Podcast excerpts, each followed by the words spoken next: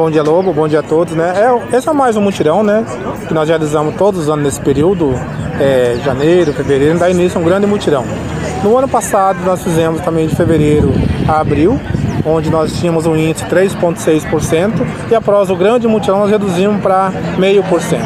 Esse índice é o índice de infestação que mede a incidência do mosquito na cidade e o objetivo é com é, a determinação da prefeita municipal para nós trabalharmos para reduzir a incidência do Aedes, para também reduzir a possibilidade das pessoas ficarem doentes.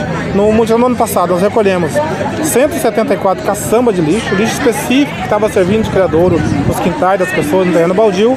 Então, o objetivo é reduzir a incidência, porque Sinop é uma cidade polo é, de saúde, educação, de comércio. E se outros municípios estiver tendo é, casos de dengue de outras doenças, se o índice aqui estiver alto, também estaremos correndo risco. Então, o objetivo é estar reduzindo a incidência do Aedes. Começa quando e tem um prazo para o término? Como é que é? Sim, isso. O objetivo é estar duas frentes de trabalho, né? Uma partindo daqui da Riva, sentido ao centro, e outra do lado do Jacarandás para cá também, sentido ao centro.